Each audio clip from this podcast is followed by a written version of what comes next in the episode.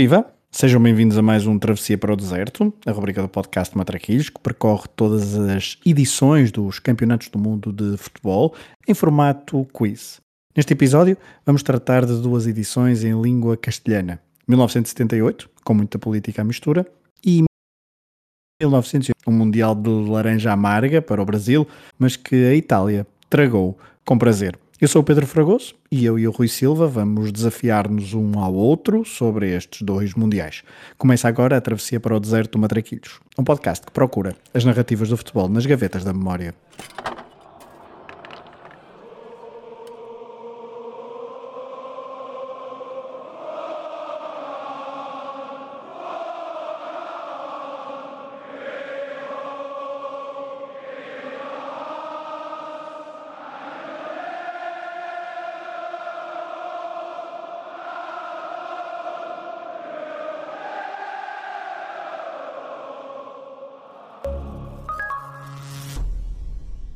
Olá, Rui.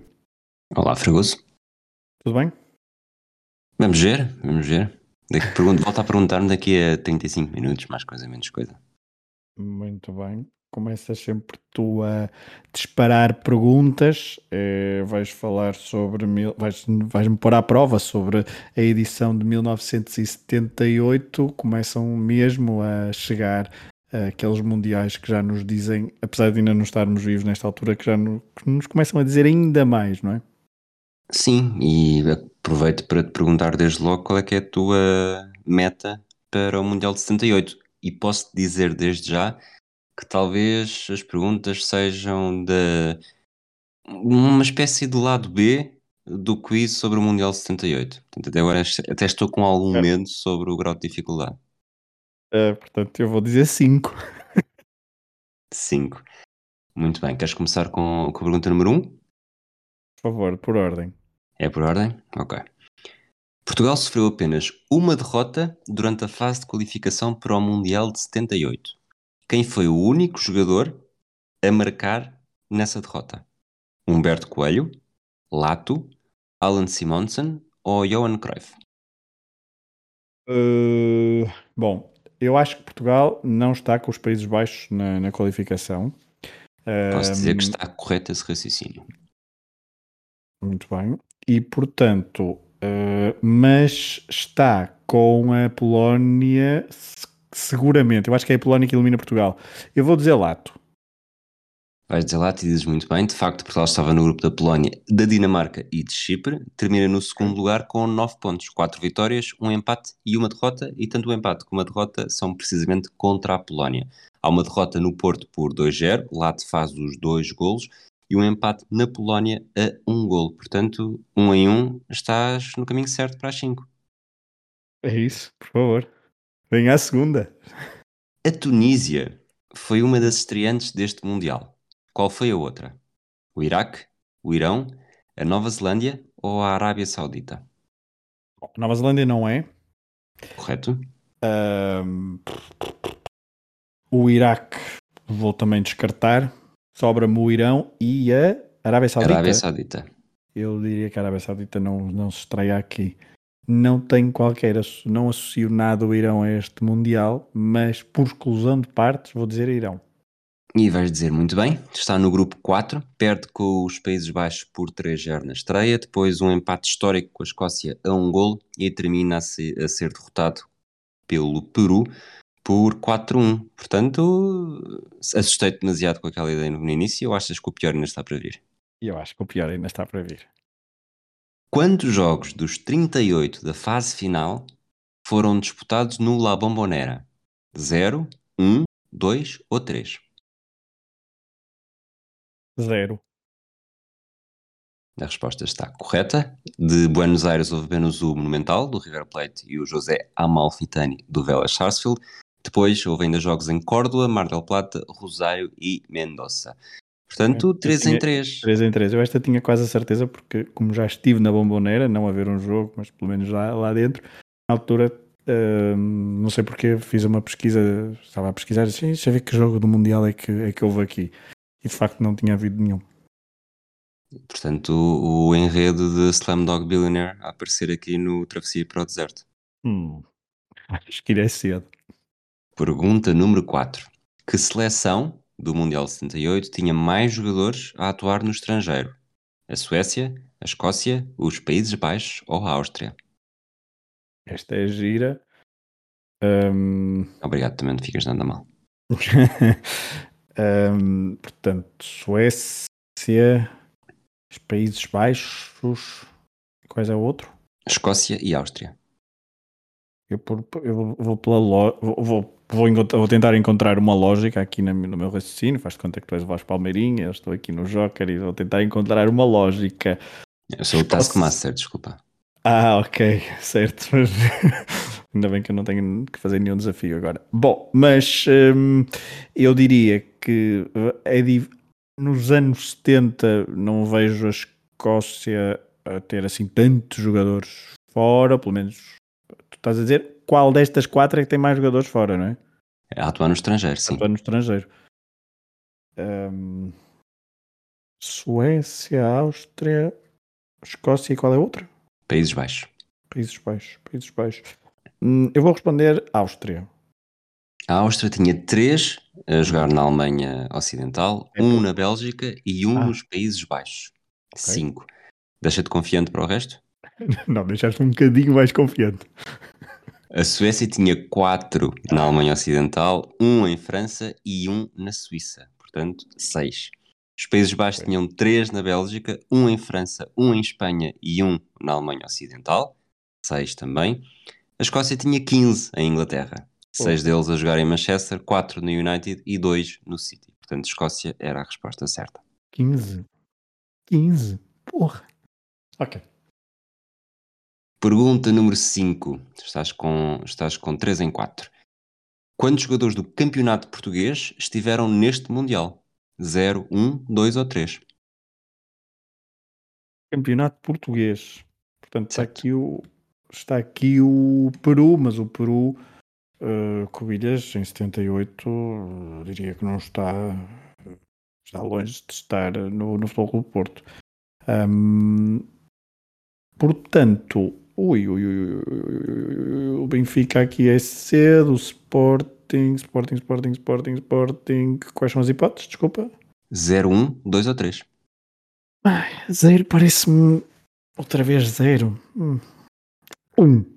Estás a tentar. eh, Estás, fizeste lembrar os tempos, do, os tempos do secundário. Não, já três vezes a resposta foi B, aqui não pode ser outra vez B. Mas a resposta é 0. Ah, Apesar da presença de jogadores como Mesaros e Cobilhas, como disseste, nenhum deles coincidiu esta presença com o período em que jogaram em Portugal. Cobilhas já tinha saído, Mesaros ainda não tinha entrado. Portanto, achas que está a começar a apertar? É isso? É a pressão? Medo cénico? É, estou, estou aqui a sentir um bocadinho hum, a forca. Bom, as próximas são dadas. Uf. Se pergunta número 6. Qual foi a única equipa a conseguir derrotar a Argentina no Mundial? França, Itália, Brasil ou Polónia? França não, que a França não, a França não. Brasil não há Brasil, Brasil, Brasil também não.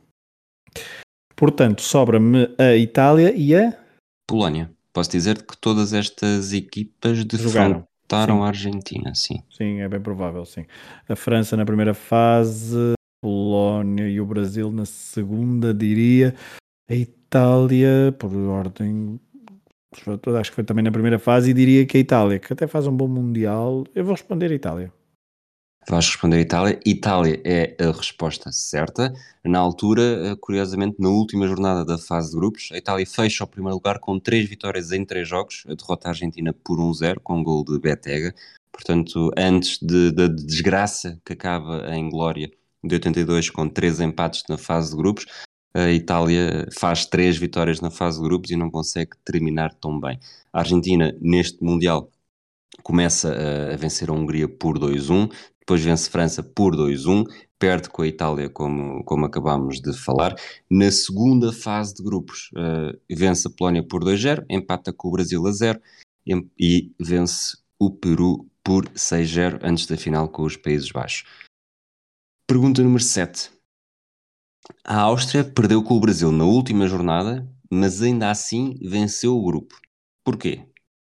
Fez mais pontos do que o Brasil, vantagem na diferença de golos, vantagem no número total de golos marcados ou moeda ao ar? Moeda ao ar, descarto.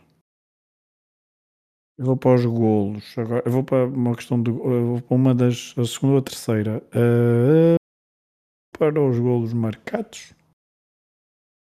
É a tua resposta final? Sim, é a resposta final.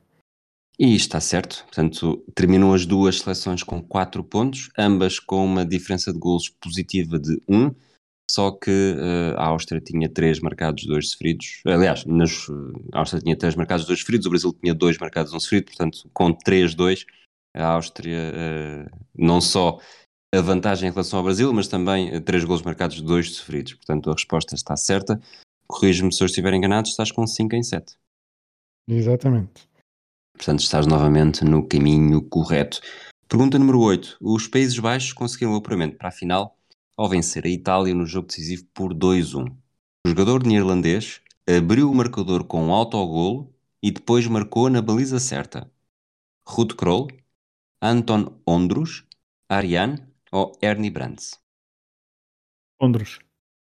Na resposta certa era Ernie Brands, marcou aos 19 minutos, empatou, marcou aos 19 minutos na própria baliza, empatou aos 49. Ondrus é checoslovaco e de facto fez o mesmo contra os Países Baixos na meia-final do Euro 76. Só que aí começou por marcar na baliza certa aos 19 e depois forçou o prolongamento com um autogol aos 73. A rasteira aqui foi muito bem metida, não foi? Foi, porque esse nome dizia-me, de facto, metia-me autogolos, mas é, é do regresso ao futuro, não da outra mas enfim, é só para convidar os nossos ouvintes a irem uh, ouvir uh, outras rubricas. 5 em 8, vamos para a pergunta número 9. Que jogo da Argentina foi arbitrado pelo português António Garrido? Contra a Hungria, contra a França, contra a Itália ou contra o Peru? Contra o Peru, acho que não, porque é o célebre 6-0. Não me lembro de associar isso a António Garrido. Quais são as outras hipóteses? Itália, França e Hungria? É França é e Hungria, exatamente. Que é o, deve ser o grupo todo da, da primeira fase. É. Como estávamos a ver, exato, que há o França-Hungria. Um, eu vou dizer a Hungria. E a resposta está certa. Foi o primeiro jogo da Argentina no Monumental, em Buenos Aires. A Hungria de Lajos Barotti, que seria futuro treinador do Benfica, marcou primeiro aos 9, mas Leopoldo Luque empatou aos 14 e Daniel Bertoni garantiu a vitória aos 83. António Garrido brilhou nos minutos finais com dois cartões vermelhos a jogadores húngaros. Portanto, 7 em 9. Vamos para a pergunta número 10. A Argentina bateu o Peru por 6-0 num jogo que tinha de vencer por mais dois golos de diferença relativamente ao triunfo do Brasil sobre a Polónia. Mas qual era o número do guarda-redes argentino, o Baldo Filhol? 3, 4, 5 ou 6? Qual numérico esta hora? Ah, hum. pois é. Aliás, a partir de agora já não foges ao futebol numérico, é tudo igual. São duas perguntas muito semelhantes.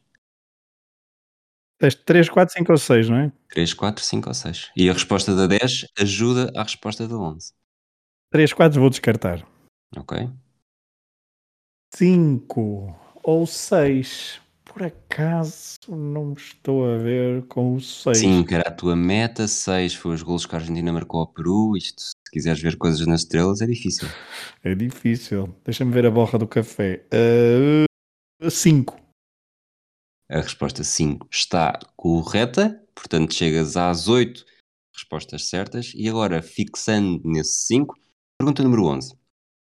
O Brasil venceu a Itália por 2-1 e conseguiu o terceiro lugar num jogo com oito elementos que estariam quatro anos depois no, na famosa tragédia do Sarriá. Já a vitória, na final, foi para a Argentina, derrotou os Países Baixos por 3-1 após prolongamento. Mas o resultado que eu quero aqui é a soma dos números dos dois guarda-redes titulares neste jogo, o Baldo Filhol e Jan Youngblood. 6, 13, 17 ou 18? Uh... Percebeste a pergunta? Percebi, percebi. Ok. Percebi, percebi. Portanto, sabemos que o filhol era o 5. Exato, portanto, faz Agora, esse número mais 6, somando é? ao. Exato. Faz sentido, pode não fazer sentido, pode ser rasteira, pode não ser rasteira. Não, não, estou aqui, não, aqui tem, para lógica, ajudar, tem lógica, tem lógica dela. Portanto, 6, repete-me as perguntas, por favor. 6, 13, 17 ou 18? Hum, se for o 13. Eu sou de letras agora. Estou a brincar. Uh, para, para, para, pois, pois, pois, pois, pois. Eu vou dizer 13. Portanto, achas que o Yan Youngblood chegou com o 8? Sim. E achas tu muito bem e acabas com 9 em 11. Portanto, Filhol era o 5, Blood o 8, 13, 8. 8 em 11. Uh, Assustei-te muito com, no início. Não, ok, aqui houve das, das oito acertadas, houve duas que foi eh, um bocadinho, uh, não, não, digo à sorte, mas com, com alguma com alguma estratégia nesse sentido, sem grande estratégia de, de, de conhecimento. As outras, uh, sim, assustaste um bocadinho.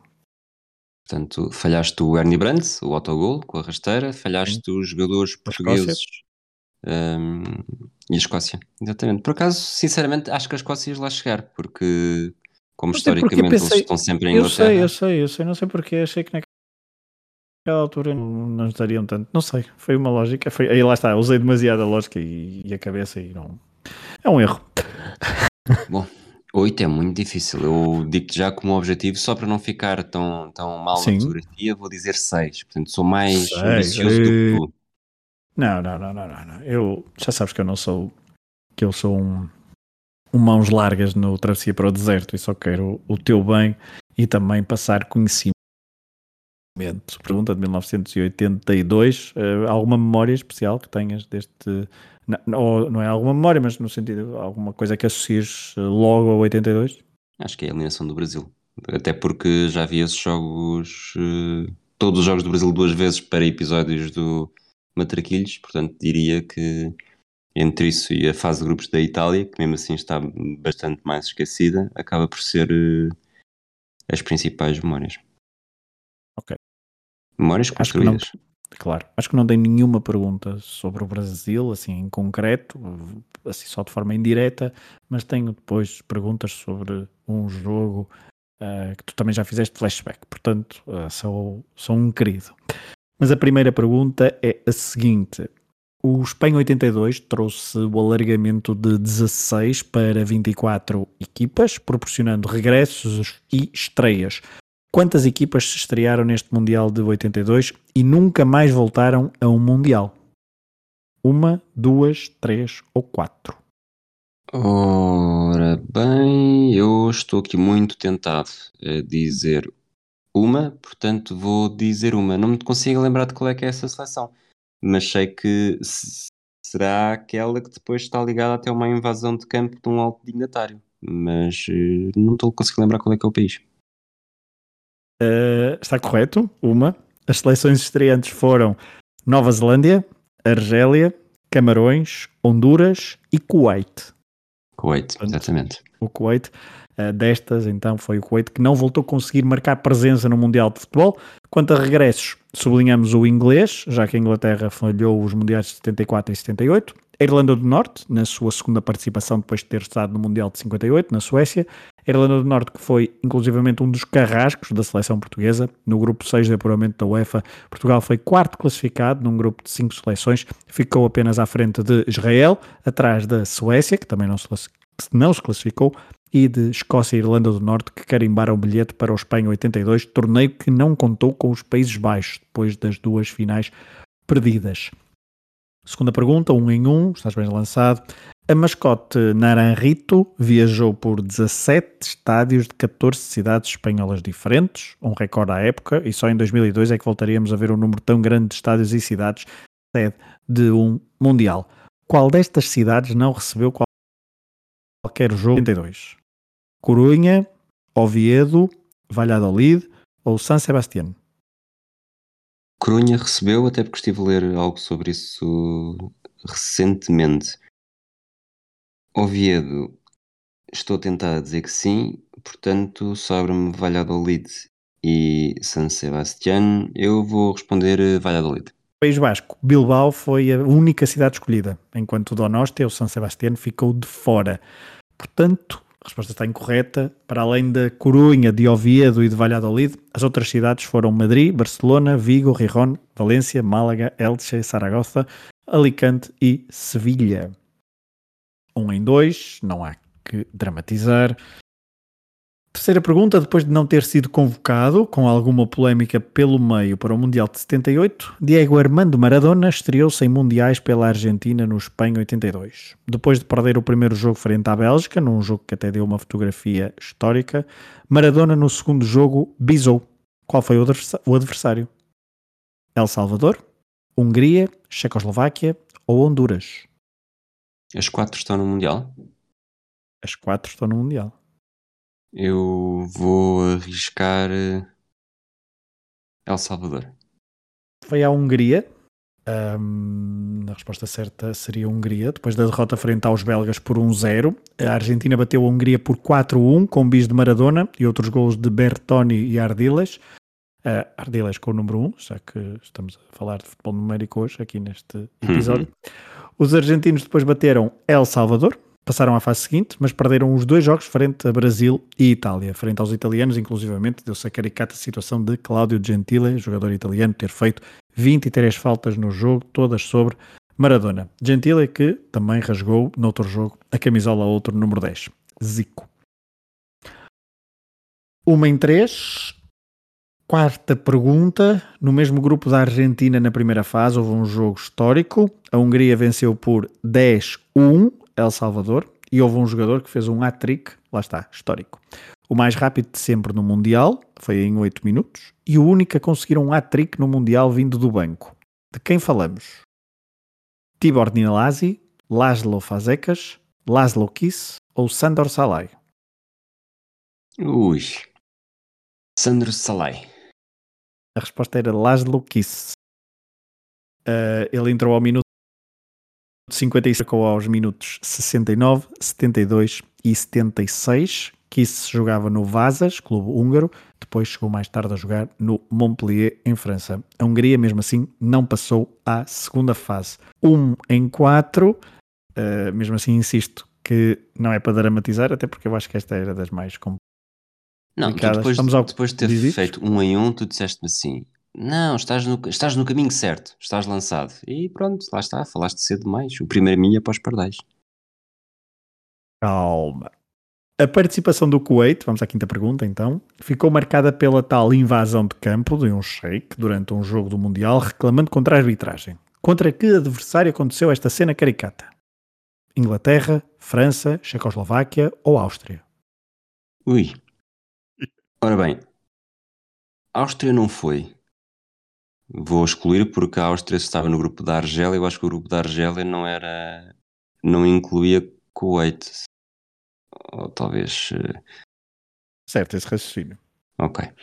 Um, Recorda-me os outros três? Eu sei que na altura fiquei ligado por França, Checoslováquia. Inglaterra, França e Checoslováquia. Inglaterra, França e Checoslováquia. Eu Estavam vou... todas no grupo do Kuwait. Só para te. Eu vou. Vou para a Checoslováquia. Foi em Valladolid que Fahid al-Sabah, presidente da Federação do Kuwait, invadiu o campo. O adversário era a França, num jogo que terminou com vitória gaulesa por 4-1. Era o segundo jogo do Kuwait no torneio, seleção orientada por Carlos Alberto Parreira. No primeiro, empata uma bola com a Checoslováquia. No último jogo, houve derrota por 1-0 frente aos ingleses. 1 em 5 Rui, uh, acho que tens de soltar o nervosismo cá para fora e responder mais. Uh... A não ser que eu esteja a fazer um arranque à Itália de 82, uh, vou ser aqui com uma desilusão ao Brasil. É isso, calma. Qual é o resultado do jogo entre a RFA e a Áustria, uma das maiores polémicas dos Mundiais? Um resultado que deu jeito a ambas as seleções para se apurarem para a fase seguinte e eliminou, ao mesmo tempo, a Argélia, de Rabamager.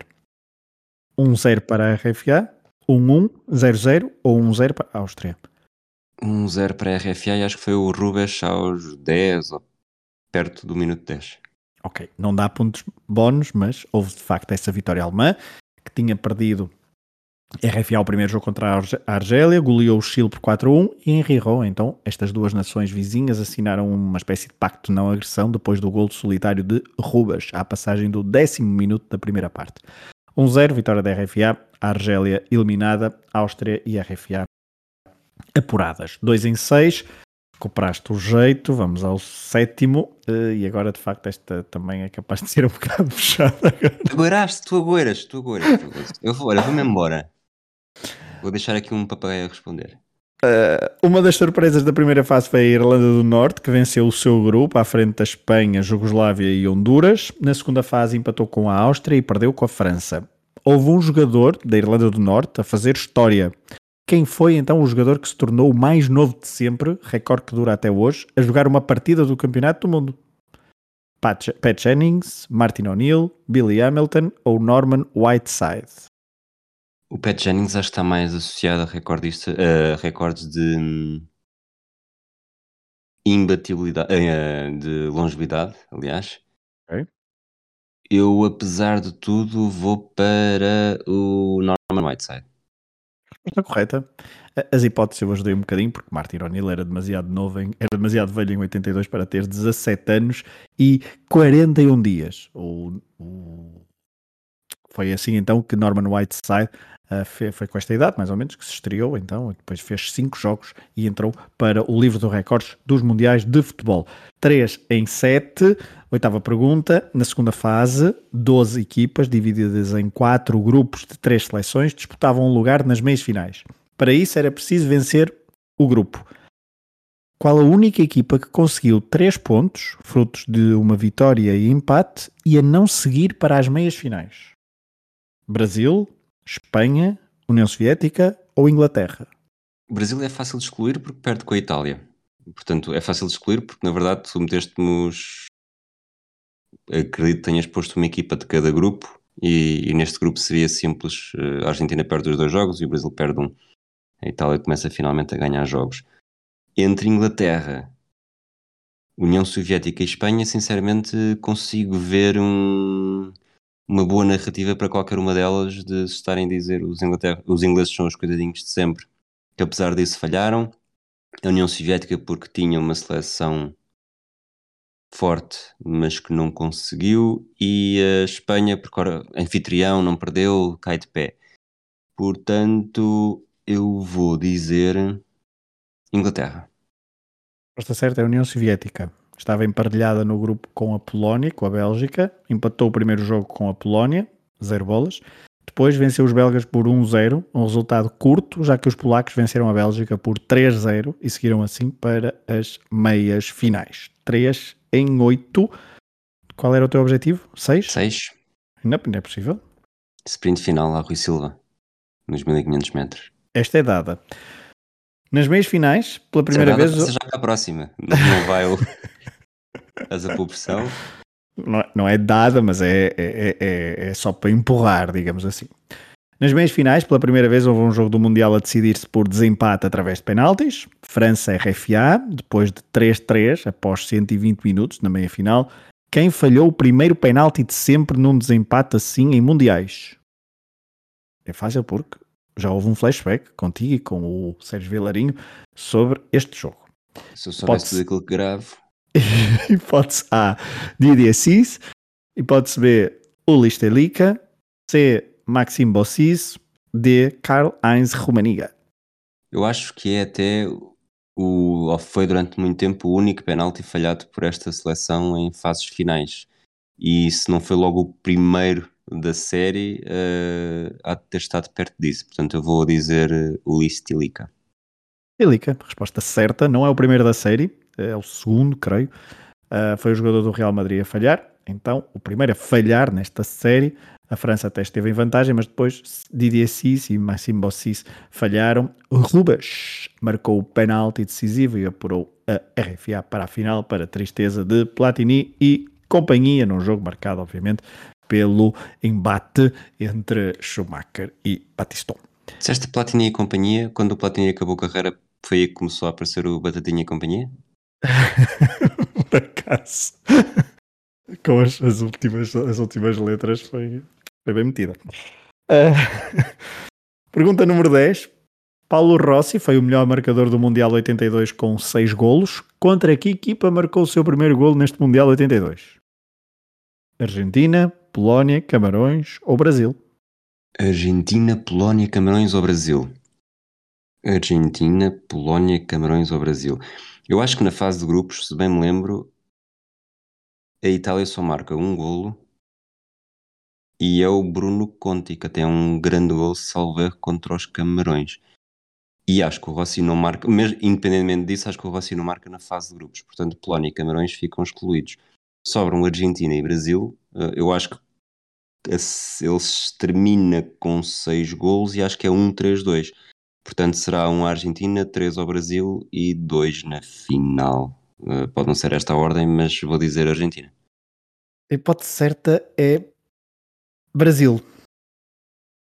Isto porquê? Só para, dar, eh, só para voltar, o, a Itália marcou dois golos na primeira fase de grupos. Bruno Conti no 1-1 ao Peru e uh, uh, Francesco Graziani no 1 aos Camarões. Depois, na segunda fase de, de grupos, frente à Itália, frente à Itália, frente ao Brasil e frente à Argentina, a verdade é que no jogo frente à Argentina, Paulo Rossi não marca.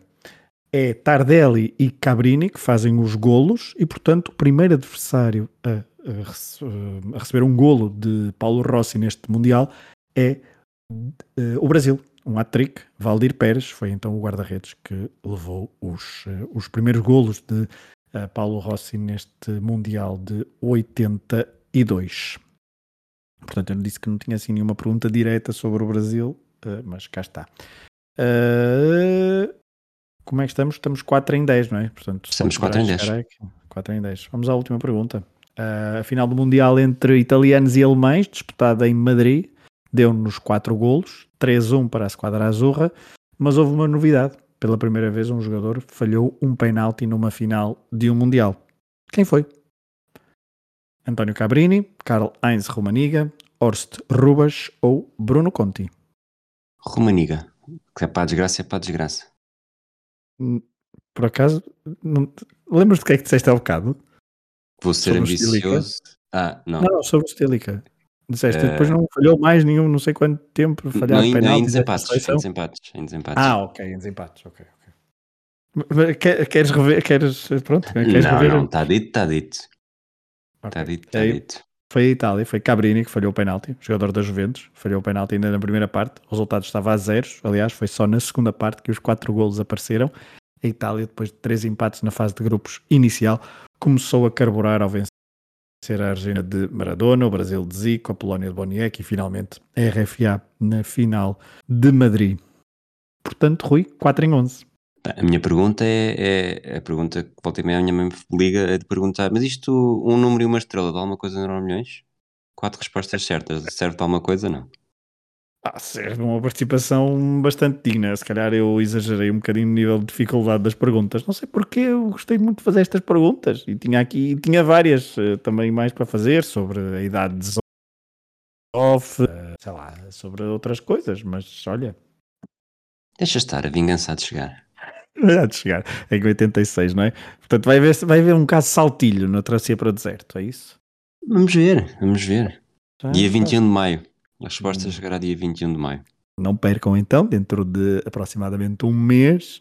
Uh, claro que vocês podem ouvir isto quando quiserem, mas estão a sair todos os dias 21 os episódios do Travessia para o Deserto, em que em formato quiz fazemos uma retrospectiva dos campeonatos do mundo de futebol, em exclusivo para patronos, uh, um episódio uh, então exclusivo com os nossos top 10 hoje, associado a este episódio, vamos fazer um episódio com o top 10 dos melhores jogadores brasileiros de sempre em mundiais, mas isso é um exclusivo para patronos www.patreon.h desportivo se quiserem apoiar este projeto independente. Um abraço a todos, um abraço Rui. Um abraço, até à próxima, não perdes pela demora. Estou a tremer.